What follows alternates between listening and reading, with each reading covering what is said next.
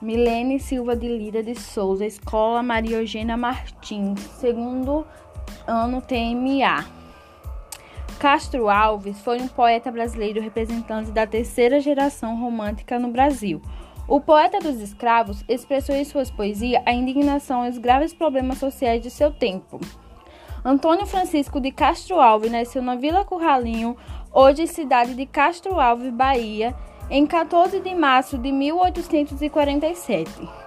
Mesmo onde o olhar do homem não enxerga, ele consegue ver que nas profundezas do oceano há uma cena infame.